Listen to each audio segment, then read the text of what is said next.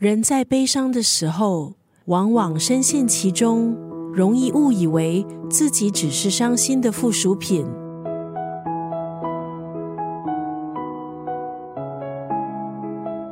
今天在九六三作家语录分享的文字，出自这本小说《幻日之时》，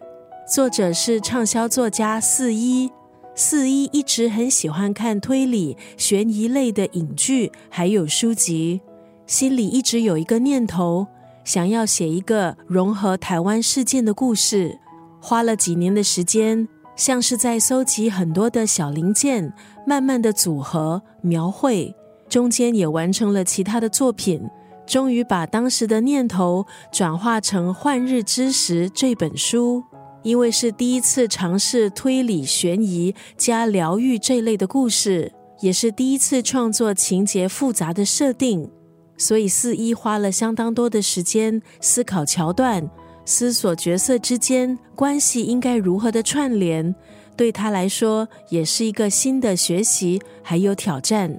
在序里，他这么形容这本书：换日之时是带有遗憾、不那么圆满的故事，但希望读者可以感受到，即使日子如此不完美，只要你愿意去凝视，人生还是有美好温柔的部分。今天在九六三作家语录就要分享这本书《换日之时》当中的这段文字。那些所受的伤，并没有拥有了我们，而是被我们所拥有。